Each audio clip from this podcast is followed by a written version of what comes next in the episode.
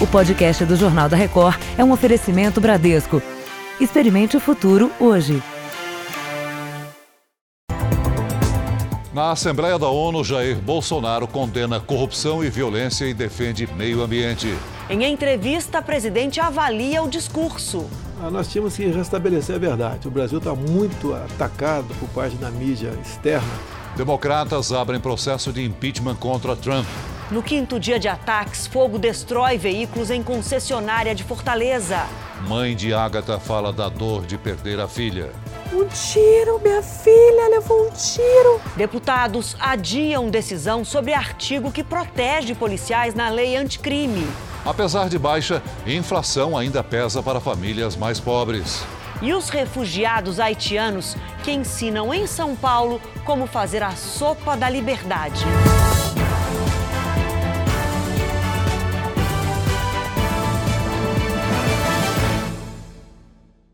Oferecimento Bradesco. Experimente o futuro hoje.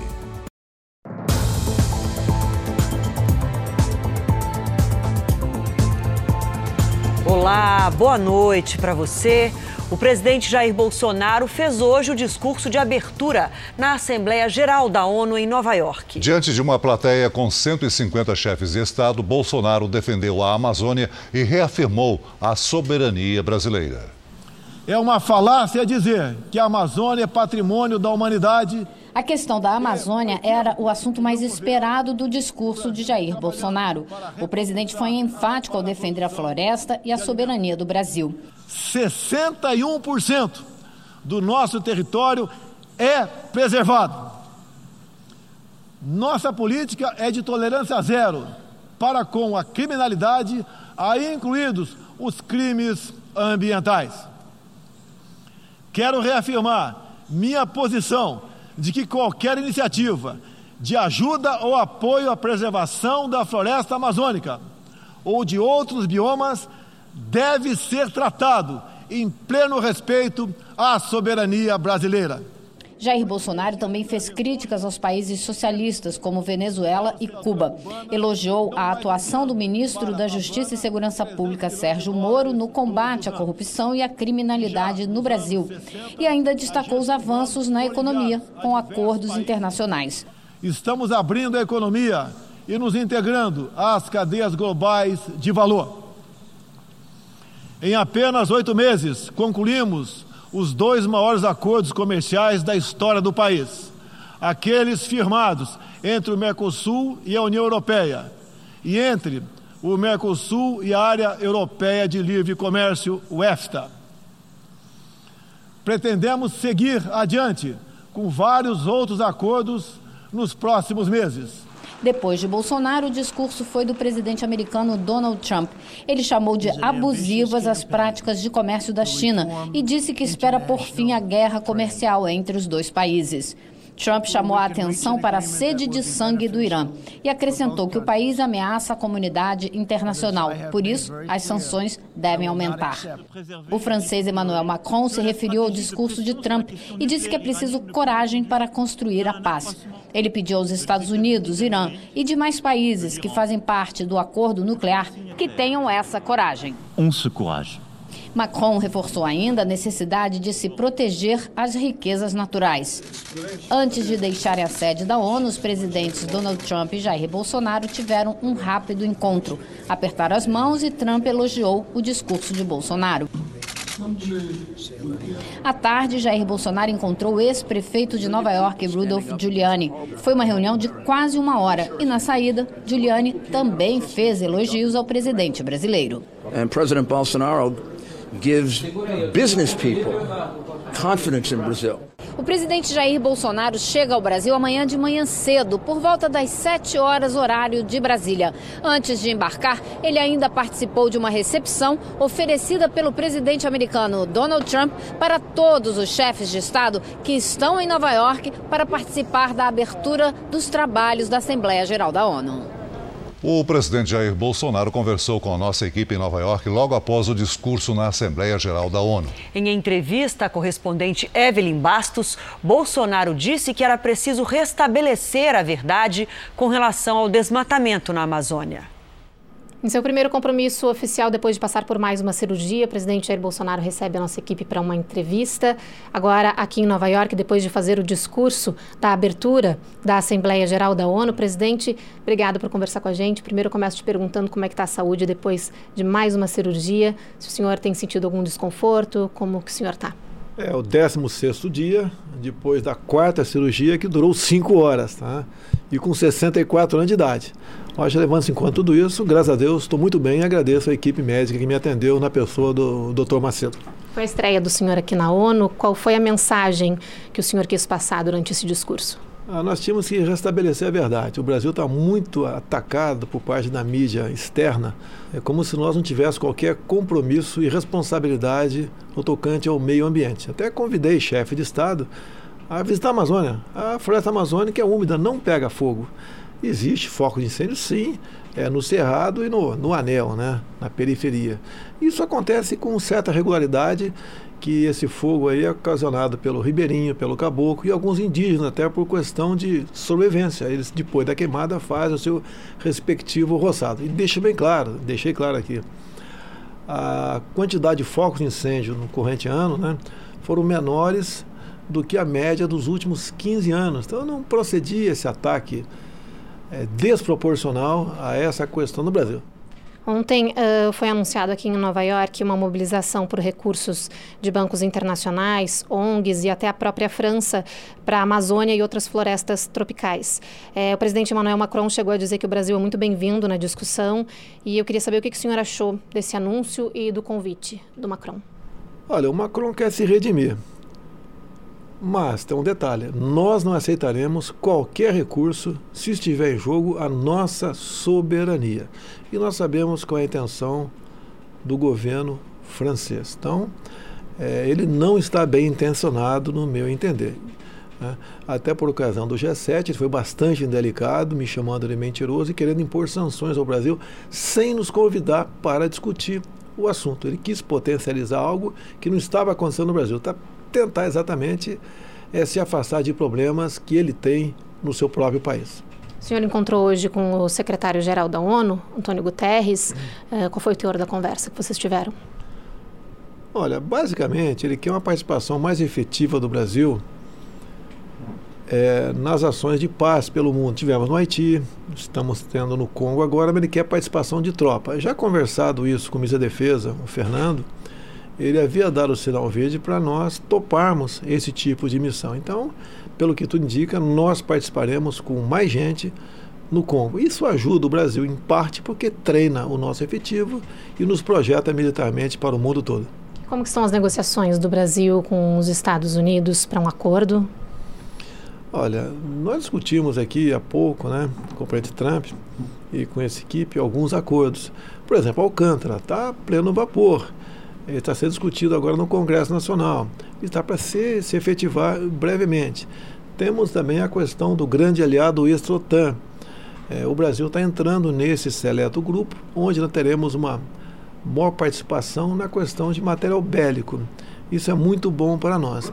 E outras medidas é, nós adotaremos em conjunto. E estamos cada vez mais demonstrando para o mundo que Brasil e os Estados Unidos estão muito bem alinhados. A vinda do deputado federal Eduardo Bolsonaro junto com o senhor seria para reforçar a indicação dele como embaixador aqui dos Estados Unidos? Olha, há dois anos que eu começo a viajar, que eu tenho viajado com meu filho Eduardo. Né? É, primeiramente, viemos ali na, no Japão, Coreia do Sul, Taiwan. Ele tem uma vivência externa muito maior do que a minha. Ele me ajuda muito nesses contatos. Agora, não há dúvida, ele goza de um certo prestígio, amizade com a família Donald Trump, e isso ajuda o nosso ambiente é, de negócio que devemos ter entre Brasil e Estados Unidos. Então ele é muito bem-vindo e estou muito feliz com essa possibilidade de ele vir ser embaixador um dia aqui nos Estados Unidos. Bom, presidente, muito obrigada então Obrigado. por essa entrevista. Aqui no Brasil, a energia elétrica subiu pela oitava vez no ano e foi a principal responsável pelo aumento do IPCA 15, uma prévia da inflação oficial. O período pesquisado foi de 14 de agosto a 12 de setembro. No geral, a inflação está controlada, mas para os que ganham em torno de um salário mínimo, nada pesa mais do que os alimentos e as despesas com habitação. A Marta percebeu que a conta de luz está cada vez mais alta. Juntando todas as despesas, fica difícil fechar o mês com o que ganha com trabalho de diarista. Teve dias que eu fui no mercado comprar as coisas, tive que deixar metade porque o dinheiro não deu. Famílias de baixa renda, como a da Marta, sentem mais os efeitos da subida dos preços, comparando com outras classes sociais. A inflação teve alta de 0,09%. O grupo de habitação, que inclui energia elétrica, teve a maior alta, subiu 2,31%. Pesou a bandeira vermelha, que tem a tarifa mais alta. Uma família, por exemplo, que gaste muito com ferro elétrico, com chuveiro elétrico, use muito micro-ondas, e que normalmente é uma família até com numa classe mais baixa, ela acaba gastando muito, tem um peso muito grande no seu orçamento. Dados do IBGE mostram que as famílias de baixa renda gastam praticamente um terço do salário com alimentação e mais um terço do salário com aluguel, conta de luz e água. Por isso, qualquer variação de preço pode impactar diretamente no bolso. Quando a gente fala que o índice está comportado, nós estamos falando da média de preços. Mas média de preços significa que alguns preços caíram, mas outros subiram. Além de habitação, por exemplo, vestuário, né? de forma geral, esses preços cresceram. Driblar a inflação quer dizer economizar no que dá. E a senhora costuma fazer economia? E como? e como? Eu, eu me sinto até pão dura. Brasileira é especialista, né? Olha, no Rio, policiais militares que trabalhavam em UPPs do Complexo do Alemão, na noite em que a menina Ágata foi morta, prestaram depoimento hoje. Foi na condição de testemunhas que mais quatro PMs prestaram depoimento. Eles trabalham em duas unidades de polícia pacificadora no Complexo do Alemão. Outros oito agentes já tinham sido ouvidos ontem, quando entregaram fuzis e pistolas que usavam na noite em que a menina Agatha Félix, de oito anos, foi baleada nas costas. O motorista da Kombi também prestou depoimento hoje. Ele afirmou que não havia operação na comunidade e que ouviu dois tiros. Dois disparos, pá, pá, pronto. Não teve tiroteio nenhum e pronto. E foi uma vida, e foi uma vida embora, uma criancinha embora. Amanhã os pais e o avô de Agatha serão ouvidos. Na semana que vem está prevista a reconstituição do caso. De acordo com a polícia, os pequenos fragmentos da bala encontrados no corpo da menina não devem ser suficientes para identificar de qual arma partiu o tiro. Mas a perícia poderá descobrir o calibre do projétil, uma ajuda importante para apontar se o disparo foi feito por PMs ou criminosos. Acreditamos que até amanhã, ao final do dia, nós já devemos ter essa informação do calibre da arma. Hoje, o governador do Rio, Wilson Witzel, alterou o sistema de metas que estimulam a redução de crimes. A medida publicada no Diário Oficial retirou a diminuição de mortes cometidas em intervenções policiais como um critério para o pagamento de gratificações. Em entrevista ao Jornal da Record, a mãe de Ágata deu detalhes do que aconteceu no momento em que a filha foi atingida. O pai usa a foto da filha na camiseta. A mãe carrega a boneca que Agatha levou de recordação da Bienal do livro. A gente foi na Bienal, eu mostrava para ela, filha, a leitura pode te, te mostrar vários caminhos, você pode ir para onde você quiser com a leitura e ela lia. Era com a mãe que Agatha estava quando levou o tiro nas costas. Vanessa diz que só ouviu um disparo. Quando eu tirei ela do colo e botei do lado, a gente ouviu um barulho. Bum! Barulho muito forte, muito alto. Eu vi um buraco e eu. Um tiro, minha filha levou um tiro. A Agatha estudava aqui, perto de um dos acessos ao complexo do Alemão, onde foi baleada. Só hoje, a escola foi reaberta. A escola de balé frequentada por Agatha, também perto do morro, permanece fechada. A professora, ainda abalada, não quis gravar a entrevista. Ela foi para a TV da forma mais cruel, da forma que eu mais temia. Ela foi para a TV da forma que ninguém queria, nenhuma mãe quer. E mais uma criança foi baleada no Rio de Janeiro no final da tarde de hoje. É o segundo caso em quatro dias. O repórter Pedro Paulo Filho está em frente ao hospital para onde a menina de 11 anos foi levada. Boa noite, Pedro. Qual o estado de saúde da criança, hein? Boa noite, Celso. Boa noite a todos. Segundo a Secretaria Municipal de Saúde, o quadro da menina é considerado estável. Eu conversei com amigos da família que relataram que ela passou por uma pequena intervenção, mas está bem, está lúcida e recebe nesse momento a visita dos pais. O caso aconteceu no Morro da Mineira, na área central do Rio, que fica perto do Sambódromo. A menina foi atingida na perna quando voltava da escola. A Polícia Militar informou que não fazia nenhuma operação na região naquele momento. Com esse caso, sobe para 17 o número de crianças baleadas na região metropolitana do Rio só nesse ano. Cinco delas morreram. A Polícia Militar informou ainda que uma mulher foi atingida na perna quando retornava do trabalho. Ela também está sendo atendida aqui no Hospital Souza Aguiar. A polícia investiga de onde partiram os disparos. Do Rio de Janeiro, Pedro Paulo Filho.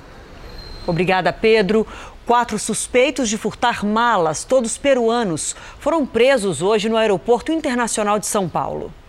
Os suspeitos foram monitorados por câmeras de segurança. Eles circulam pela área de desembarque do aeroporto quando um deles aparece com a bolsa de uma vítima.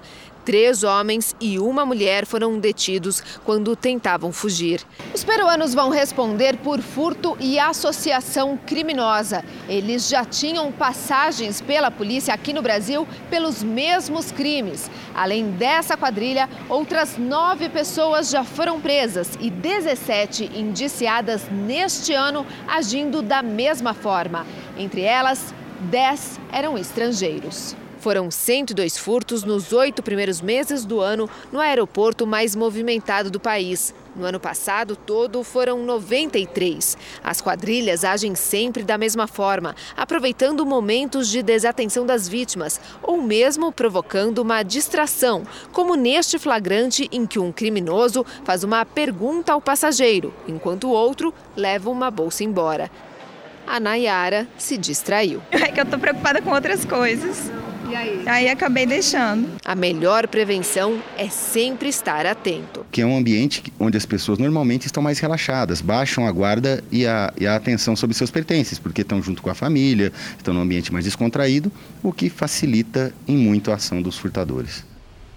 Ficou para amanhã a discussão mais polêmica da lei anticrime. É aquela que torna punições mais brandas ou até livra policiais em casos de homicídios e crimes praticados durante ações de segurança. Manifestantes de luto com cartazes de protesto contra o projeto dividiram o espaço com policiais e deputados na reunião do grupo de trabalho do pacote anticrime. O clima ficou tenso na comissão desde a morte da menina Ágata durante a ação policial no Rio.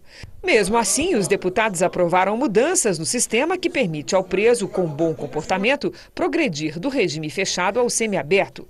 Foram criadas duas novas faixas para os que cometem crime hediondo. No caso do réu primário, o juiz pode decidir pela progressão de regime após o cumprimento de metade da pena. Se o autor do crime hediondo for reincidente, a progressão só virá após cumpridos 70% da pena. Os deputados adiaram para amanhã a decisão sobre o ponto mais polêmico: os artigos do projeto que amenizam ou até livram policiais de qualquer punição em casos de homicídios ou outros crimes praticados durante ações de segurança. O relator admite que o tema vai ser derrotado na comissão, mas garante que a regra será restabelecida em plenário. Aqui no grupo nós somos minoria mas no plenário da Câmara nós somos a ampla maioria. O presidente da Câmara confirmou hoje que cumprirá o acordo firmado com o ministro da Justiça, Sérgio Moro, no início do processo. O pacote anticrime não terá que seguir para uma comissão especial, nem sequer para a Comissão de Constituição e Justiça. O texto aprovado no grupo de trabalho virá diretamente aqui para o plenário. Isso pode acontecer já em outubro mas Rodrigo Maia recomenda cautela. O excludente é perigoso, né? você tem que tomar muito cuidado que redação você faz, ou se você deve ou não mexer, porque você tem que tomar um certo cuidado até para que os comandantes não percam o controle das suas tropas. Vamos ver agora aqui no telão o total da arrecadação da Receita Federal no mês de agosto. O total chegou a quase 120 bilhões de reais. Esse é o maior valor dos últimos cinco anos. Segundo o Ministério da Economia, já descontada a inflação, o crescimento real é de 5,6%, comparando o mês de agosto com agosto de 2018. Esse resultado é consequência principalmente da arrecadação de impostos de pessoa jurídica, ou seja, das empresas, que alcançou 5,2 bilhões de reais. Agora, os oito meses, o acumulado dos oito meses desse ano até agora, a arrecadação já passa de um trilhão de reais e o aumento real é de 2,39%. A gente segue com notícias de Brasília, porque em sessão conjunta no Congresso, senadores e deputados federais derrubaram 18 vetos do presidente Jair Bolsonaro, aquela lei de abuso de autoridade. A repórter Raquel Vargas acompanha os trabalhos no Congresso. Boa noite para você, Raquel. O que ficou definido nessa votação, então, que derrubou os vetos? Oi, Adriana, boa noite para você, boa noite a todos. Olha, entre os vetos derrubados, ou seja, os trechos que voltaram a ser considerados crime de abuso de autoridade, nós podemos destacar alguns. Por exemplo, o que pune a autoridade que impedir a comunicação entre o preso e o advogado ou negar acesso aos autos pela defesa do preso. Também será considerado infrator quem decretar, substituir ou relaxar a prisão irregularmente. A punição também se aplica ao responsável por investigação que antecipar, por meios de comunicação ou redes sociais, a atribuição de culpa a alguma pessoa antes que a investigação seja concluída. Bom, no total, 15 vetos foram mantidos, entre eles o que punia a autoridade que algemasse o preso sem que houvesse resistência à prisão. De Brasília, Raquel Vargas. Obrigado, Raquel. Estreia amanhã a disputa musical mais esperada da televisão. É a nova temporada de Canta Comigo, onde o desafio dos candidatos é levantar os seis jurados para cantar.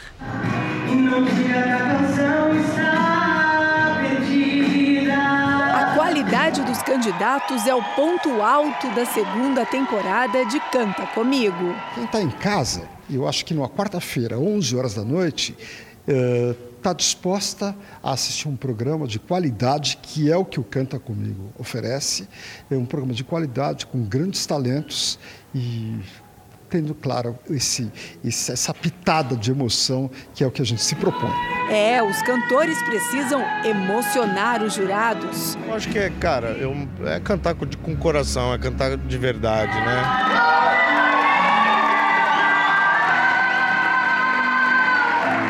E para quem está do outro lado, a tarefa também não vai ser fácil. É uma peneira muito difícil, filha. É uma responsabilidade muito grande, né?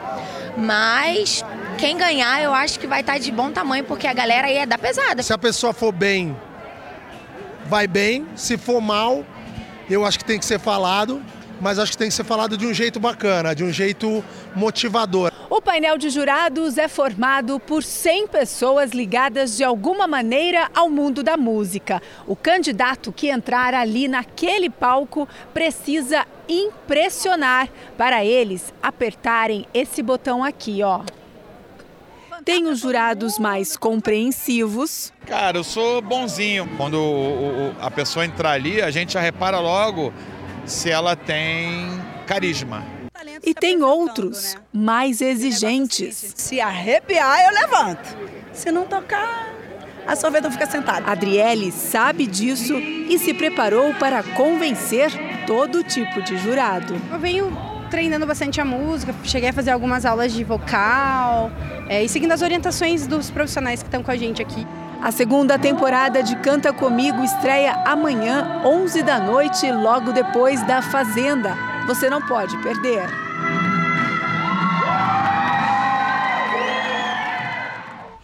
Quer saber quem são os 100 jurados dessa temporada? É só acessar o r7.com. Veja a seguir: Suprema Corte do Reino Unido considera ilegal a suspensão do parlamento e congressistas pedem a renúncia do premier Boris Johnson. E ainda hoje, na nossa série especial, o refugiado haitiano que abre as portas de casa para oferecer comida e histórias de seu país.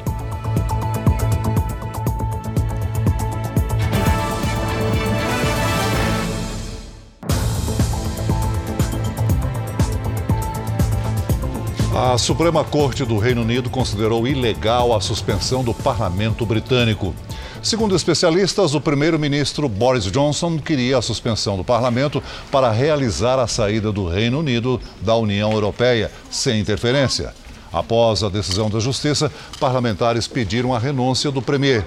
Johnson viajou a Nova York para a Assembleia Geral da ONU e afirmou que respeita a justiça, mas não concorda com a decisão.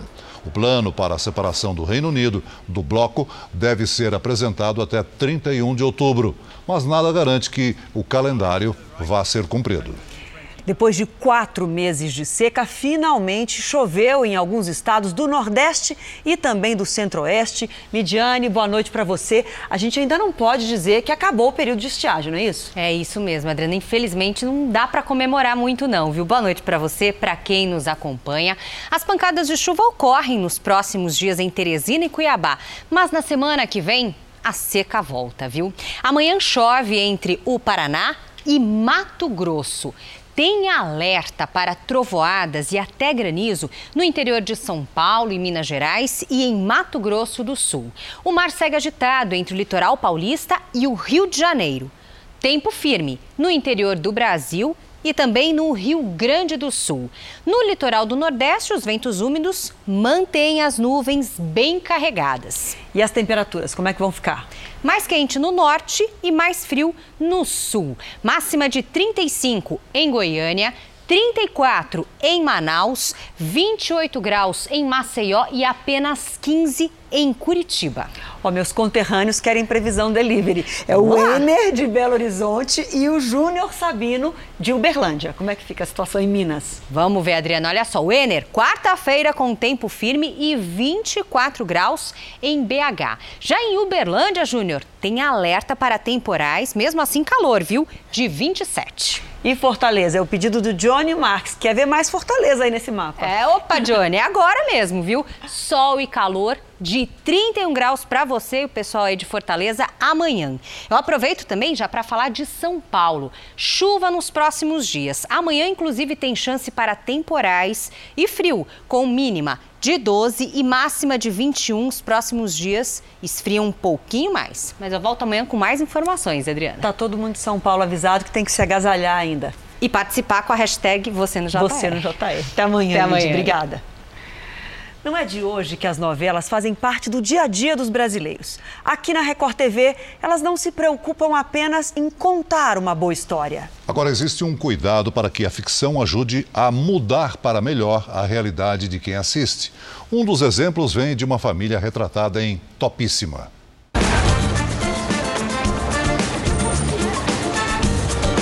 Tijolo por tijolo.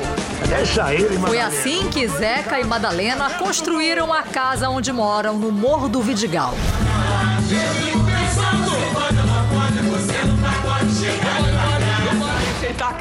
Os personagens vividos pelos atores Paulo César Grande e Denise Del Vecchio em Topíssima Trabalham duro para dar uma boa vida à família. Restigo, não sou mais criança. E quando os filhos não valorizam o que têm, a mãe sempre faz questão de lembrar. Isso foram anos e anos de trabalho que eu e seu pai construímos na esperança de que vocês, nossos filhos, tivessem um lugar para viver. É, sem depender de aluguel. O trabalho engrandece o homem, Jandira. É com ele que eu e seu pai botamos comida dentro de casa. Isso eu achei esse diálogo muito verdadeiro, porque, na verdade, com mãe é uma coisa que eu também sempre pensei para os meus filhos. Madalena e Zeca são funcionários do restaurante de Mariinha, interpretada por Silvia Pfeiffer. A relação entre as famílias que vivem no morro tem sido exemplo também para os atores. Eles são mais do que, eu acho, do que amigos. Eles são fraternos no sentido de que a coisa vem realmente do coração. A gente faz parte da família, não é mais amigo. Um brinde. Uma união que o trabalho também ajudou a construir. Trabalhar junto faz com que você divida ainda mais, eu acho que todos os sentimentos que possam vir à tona.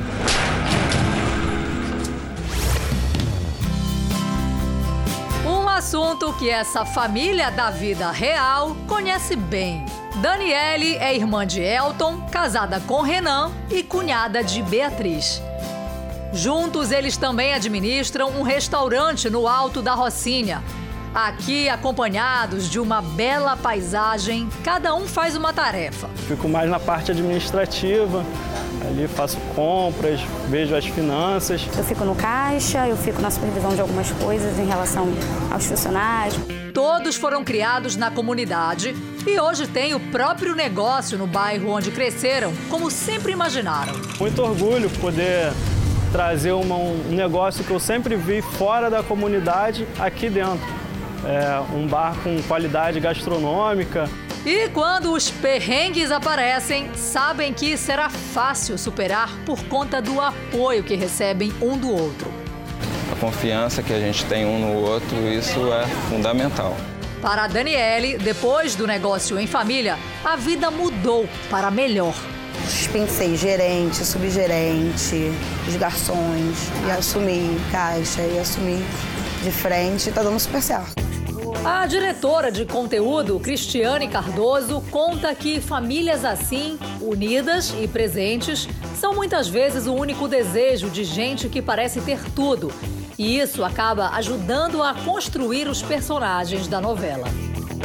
O meu pai, ele atendeu uma mulher muito rica uma vez e ela falou para ele, ela confessou, ela estava pedindo orientação porque ela estava deprimida e ela confessou, olha, de vez em quando eu moro numa penthouse, de vez em quando eu olho lá da minha penthouse para a favela. Isso faz muitos anos. E eu fico, eu, eu penso assim, eu trocaria tudo isso aqui para ter uma família que ali tem. Então ali saiu o, a história da Topíssima. Então são assim baseadas em histórias reais. Pessoas é, são problemas que realmente acontecem. Né? Lara nunca teve presente. Vai som, vai câmera, ação. Nos próximos capítulos, a equipe de Topíssima prepara uma cena em que Mariinha também vai passar por momentos difíceis na trama. Essa destruição toda é por conta de um acontecimento no morro que vai mostrar ao público uma grande rede de solidariedade. Os personagens que vão ficar sem ter onde morar vão ser acolhidos por outros moradores. Os telespectadores vão se emocionar com cenas de amizade e de apoio para que quem perdeu tudo possa recomeçar. Aquela história, né? Onde comem quatro, comem oito, né? E onde dorme também. Você tem que ajudar teu vizinho quando está precisando e vice-versa. E a situação vai precisar de uma ajuda para ser esclarecida. O núcleo policial vai entrar em ação para tentar descobrir o que aconteceu no restaurante de Mariinha.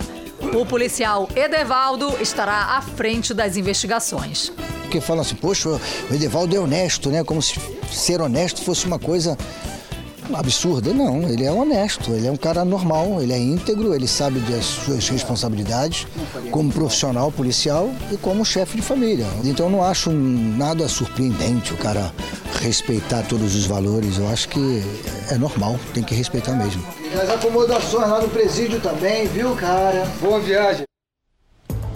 Veja a seguir, em mais um dia de ataques, criminosos incendeiam concessionária em Fortaleza. E na nossa série especial, a sopa da liberdade, prato típico do Haiti, oferecido por um refugiado para interessados em comida e cultura.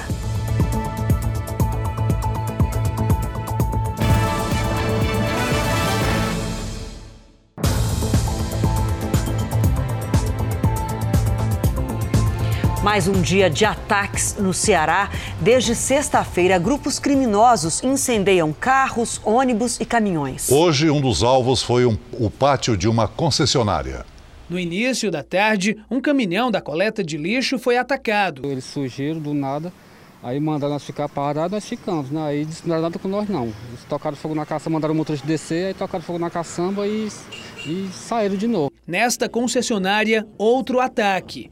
Carros que estavam estacionados na parte de trás do prédio foram incendiados. 16 veículos foram atingidos, um prejuízo de quase 2 milhões de reais. 11 ônibus foram atacados, segundo o sindicato que representa os empresários do setor. Oito ficaram destruídos. A sede de um juizado especial também foi atingida por coquetel Molotov. De madrugada, um veículo da Prefeitura de Pacatuba, na região metropolitana, foi incendiado. A Secretaria da Segurança Pública do Ceará disse que mais de 40 suspeitos de participar dos ataques foram detidos na capital e no interior do estado.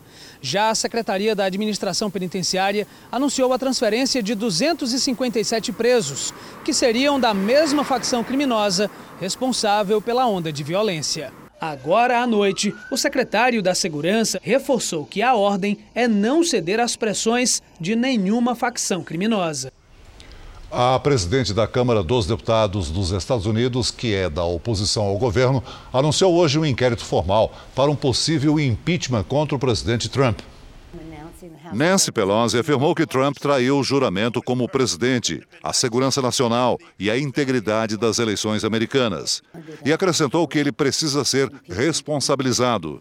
The president must be held accountable. No one is above the law.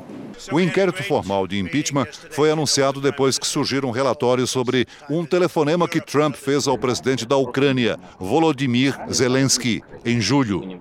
Ele teria pressionado o colega a investigar o filho de Joe Biden, democrata que lidera a disputa do partido para a corrida à Casa Branca no ano que vem. Hunter Biden foi do conselho de administração de uma empresa de gás ucraniana. Pelo Twitter, o presidente Trump disse que isso é uma caça às bruxas e assédio presidencial. A abertura do inquérito permite uma investigação contra Trump, mas não significa que ele terá que deixar imediatamente o cargo. É apenas o início de um processo. O Brasil tem 10 mil pessoas de diversos países registradas como refugiadas no país. Mas a fila de espera pela documentação é muito maior 160 mil solicitações. A Venezuela tem o maior número de pedidos, seguida pelo Haiti. Sem falar português nem poder exercer a profissão de origem, eles buscam na culinária o caminho para recomeçar.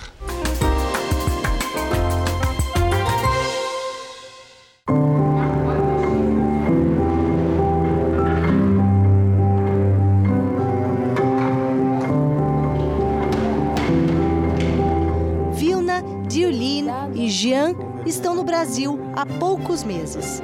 No Centro de Integração para Imigrantes e Refugiados em São Paulo, fazem curso de língua portuguesa e de panificação. Oh, lá no Haiti não tem, não tem trabalho, eu não tenho mãe, não tenho pai. Aqui, lá, a vida é muito difícil para mim. E aí você decidiu vir para cá? Sim. Começar uma vida nova? Sim. Jean chegou há oito meses. Diz que aqui no Brasil se sente muito mais seguro do que no Haiti. Lá, bandidos podem nos atacar a qualquer momento, diz ele.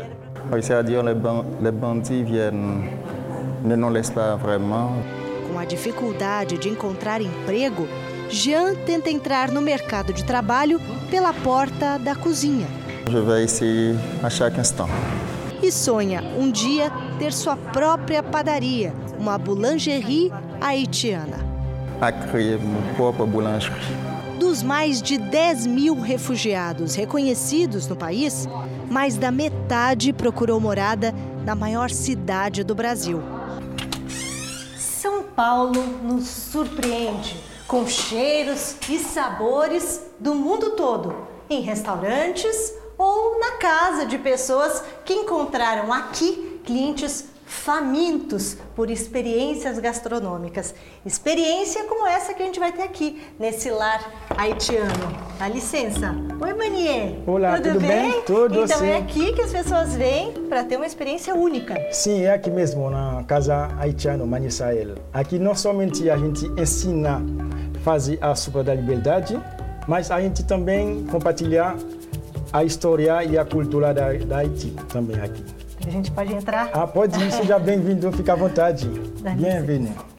Hoje preparou uma sopa especial chamada jumu, feita à base de abóbora japonesa. Isso é nabo? Isso é nabo. Uhum. Isso é nabo. Isso é batata. Batata. Isso é cenoura. O polho. Uhum. Alho poró. Alho poró, sim. Que é para dar um sabor. Para dar um sabor, alho poró. Esse aqui é o truque, né? Esse pimentão sim. com cravos. É. Quando ficar pronto, a gente não vai precisar comer, não, só o gosto que a gente precisa. Ah, o é sabor. só para tirar o sabor, o sabor mesmo. o perfume do, do pimentão. É isso mesmo. É, é, isso é, é, um segredo da comunidade. É um segredo. segredo. Além dos legumes, vai um ossobuco que ficou marinando de um dia para o outro e depois foi cozido. Depois ficar pronto e a gente degustar o sabor da liberdade. Não somente essa sopa é uma sopa deliciosa, saborosíssima, mas tem uma história incrível que é assim. Uma história que começa no Haiti, um lugar tão bonito que tinha o apelido de Pérola das Antilhas. A mais próspera colônia francesa na América, graças à exportação de açúcar, cacau e café. Sabe que Haiti foi colonizado pela França na período colonização era somente os franceses que tinham acesso de tomar essa sopa. Mas depois que a gente conquistou a liberdade, a gente falou que a gente tem que tomar essa sopa, porque nós somos gente como eles também. O Haiti foi a primeira nação independente da América Latina. Com a Revolução Popular, liderada por ex-escravos, se tornou a primeira república negra do mundo e o primeiro país ocidental a abolir a escravidão. Três séculos depois, atualmente o Haiti tem o pior índice de desenvolvimento humano das Américas. E o principal produto de exportação é a mão de obra de quem não consegue sobreviver no país. Mas o que, que piora as coisas é terremoto 2010. Terremoto. O terremoto passou no país, o país se tornou deserto, gente. Deserto. Toda casa cai. A gente fala, pensa que a vida acabou. Não tem como viver, sobreviver mais. Entre mortos, feridos e desabrigados, o terremoto que destruiu o Haiti afetou pelo menos 3 milhões de pessoas. Nenhum hospital ficou em pé. Só para você ter uma ideia, esse, esse terremoto não demora um minuto, não? Somente 35 segundos. Você sabe quantas pessoas que morrem? Mais que 300 mil pessoas morrem. Depois do terremoto, seu negócio acabou. Acabou, acabou, acabou, acabou. Acabou mesmo. Não tinha o que fazer lá. Não tinha o que fazer. Ele conseguiu vir para o Brasil em 2013. Voou para o Equador. De lá, pegou um ônibus para o Acre. E do Acre, veio também de ônibus para São Paulo. A história mais linda, quando eu cheguei lá na, na, na Barra Funda, hum. eu não sabia onde eu vou. Mas quando eu cheguei aqui, era um familiar, um casal que, que, que me colhia. Eles colocaram a gente na casa deles, procurar serviço para a gente. Então, hoje, esse casal é meu pai e minha mãe. Quando eu casei, é minha mãe que entra comigo. minha é mãe amada. Que amor é esse? A pessoa pega seis pessoas, coloca dentro da casa, seis negão. negão, entendeu? Negão. É colocar dentro da casa, a gente confia, a gente tinha filha também. Entendeu? Agora essas filhas são suas irmãs. Minhas irmãs. No Brasil, Manier nunca passou fome. O Brasil é um, um, país que tem bom coração. O Brasil é um país as pessoas colhem colher, colher os imigrantes muito bem. Isso não quer dizer que a gente não encontra coisa que não deixa triste. Não, a gente encontra coisa que deixa a gente triste. Racismo. É, racismo. Coisa que, que me deixa muito triste. Mas eu sei que isso existe no mundo inteiro. Eu ensino meu coração para aguentar isso. Agora tá vou colocar a sopa aqui e a gente vai degustar. E aí o Manier convidou alguns amigos, né? A Tamara, o Valdir. Através dessa comida, eu consegui mostrar a minha história, a minha cultura. É uma amizade, gente, tanta amizade que eu já fiz. Em com, volta com da comida? Com, sim, com, com meus hóspedes, a gente conversa todo dia, as pessoas, a gente fica em, em contato, fazer crescer a amizade, fazer crescer tudo isso. É muito bom muito a experiência. Bom. E a sopa também, muito boa. Ah, delicioso. Delícia. Sim. Que história, que jantar, hein? Bom, a gente vai a mais uma notícia ao vivo de Brasília, porque a Advocacia Geral da União oficializou hoje a criação de uma força-tarefa contra o desmatamento da Amazônia. Quem traz os detalhes agora para a gente é o repórter Tiago Nolasco. Boa noite para você, Tiago. Qual vai ser o foco aí dessa força-tarefa? Adriana, atuar em ações judiciais contra desmatadores e infratores ambientais na região amazônica. Boa noite para você, para o Celso e para todos. O grupo vai priorizar inicialmente 12 processos, onde são cobrados 206 milhões de reais de grandes desmatadores. A Advocacia Geral da União também vai focar o trabalho em localizar o patrimônio dos acusados para garantir o pagamento de multas e indenizações. 20 profissionais que representam órgãos como o IBAMA e o Instituto Tico Mendes vão atuar na Força Tarefa. O grupo vai funcionar por seis meses, mas o prazo pode ser prorrogado. De Brasília, Tiago Nolasco. Obrigado, Tiago. Obrigada. O Jornal da Record termina aqui. Você pode assistir a edição de hoje na íntegra no Play Plus. E à meia-noite e meia tem mais uma edição do Jornal da Record com Sérgio Aguiar. Fique agora com a Fazenda ao vivo com o Marcos Mion. A gente volta a se encontrar amanhã aqui no JR. Até lá. Boa noite e até amanhã.